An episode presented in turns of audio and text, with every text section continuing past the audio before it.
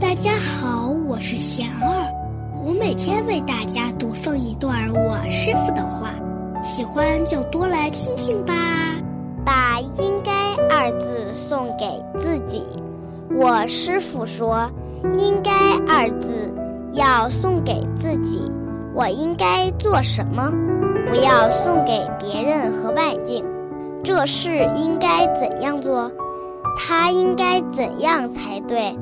如果能够这么想，很多痛苦都会消失，内心会得到踏实和安定。